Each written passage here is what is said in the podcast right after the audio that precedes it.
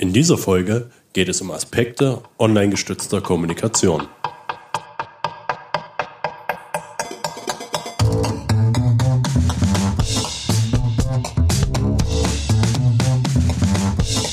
UNEF, der Business Podcast.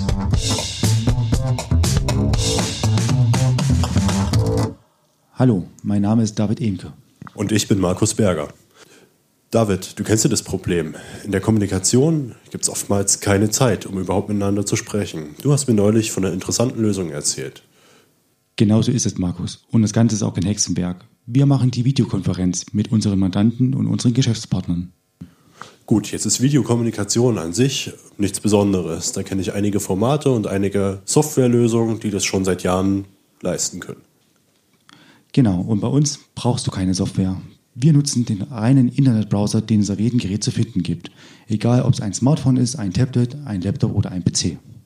Okay, wie funktioniert das über den Internetbrowser? Naja, das funktioniert insoweit, dass du von uns einen speziellen Link, Weblink zugeschickt bekommst. Und wenn du diesen Weblink öffnest, ist auch schon alles von deiner Seite aus getan. Dann wird eine Verbindung zu uns hergestellt und wir können uns sehen, hören und ich kann auch verschiedene Dokumente oder mein Desktop freigeben. Und genau diese Freigabe von Dokumenten macht richtig Spaß. Die eigentliche Videokonferenz ist schon ein enormer Vorteil für beide Seiten. Aber dass wir uns dazu auch Unterlagen gemeinsam anschauen und besprechen können, rundet das Ganze sehr positiv ab. Aber es gibt auch bei einer Video- bzw. Online-Beratung einiges zu beachten. Hast du als Kommunikationsexperte ein paar Hinweise? Ja, klar. Also zunächst einmal ist es wichtig, den Unterschied zu kennen zwischen einer Face-to-Face -face und einer Online-Beratung. Kommunikation. Face-to-Face -face heißt immer, man sieht sich direkt und hat den riesen Vorteil, dass, wenn man sich direkt sieht, natürlich auch nonverbale Elemente da sind. Das heißt, ich verstehe genau, was du meinst, zumindest im Normalfall, weil ich deine Augenbewegung sehe, weil ich ein Nicken deines Kopfes sehe, etc. Andererseits, so gängige Online-Kommunikation, nehmen wir einfach mal die E-Mail, hat schon einen riesen Vorteil. Es ist losgelöst von Raum und Zeit. Also ich kann jetzt in meinem Büro zu Hause sitzen, während du am Strand irgendwo sitzt. Ist kein Problem.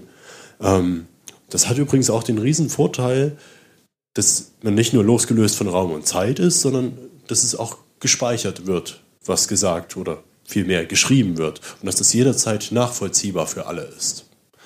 Aber ja, eine E-Mail hat eben diesen riesen Nachteil, dass man sich nicht sieht. Aber das ist doch genau der Vorteil von Videoberatung, dass ich meinen Gesprächspartner sehe. Genau, und er sieht auch dich. Das stimmt. Aber ähm, wenn du dich mal genau erinnerst, wie Videotelefonie so funktioniert, dann kennst du vielleicht ein bestimmtes Phänomen. Du hast das Gefühl, dass dich dein Gegenüber gar nicht richtig anschaut. Logischerweise, weil er schaut ja auf seinem Bildschirm und nicht dir ins Gesicht. Dafür äh, müsste er in die Kamera schauen und das machen die wenigsten. Ah, interessant. Und wie kann ich das vermeiden? Ja, zum Beispiel eine ganz einfache Lösung ist, ähm, nehmen wir mal das Beispiel. Du sitzt bei dir im Büro und versuchst eine Beratung mit mir zu machen, während ich gerade äh, bei mir zu Hause sitze. Ähm, dann wäre eine Lösung, dass du nicht deinen Laptop vor dir stehen hast, sondern dass du dir ein Stativ aufbaust mit einer Kamera drauf und du sprichst direkt in die Kamera. Dann habe ich auf der anderen Seite das Gefühl, dass du mich anschaust, dass du mir in die Augen schaust. Und dann ist es viel leichter für dich, Vertrauen zu erzeugen. Super, ein sehr guter Hinweis. Ja, und äh, so schwer ist es gar nicht umzusetzen. Und du kannst dir trotzdem neben dem Kamerastativ einen Hochtisch hinstellen, wo dein äh, Laptop drauf ist, wo du die Dokumente, die du mir zeigen willst, dann einfach einsteuern kannst. Aber in den Momenten, in denen du dich mit mir unterhältst, schaust du einfach direkt in die Kamera und ich habe eben das Gefühl, dass du mit mir sprichst und nicht mit einem Bildschirm. Auf den Punkt gebracht. Digitale Kommunikation hält viele Vorteile bereit. Allerdings gibt es einiges zu beachten. Beispielsweise bei einer Videokonferenz direkt in die Kamera zu blicken und nicht auf den Bildschirm. Mein Name ist Markus Berger.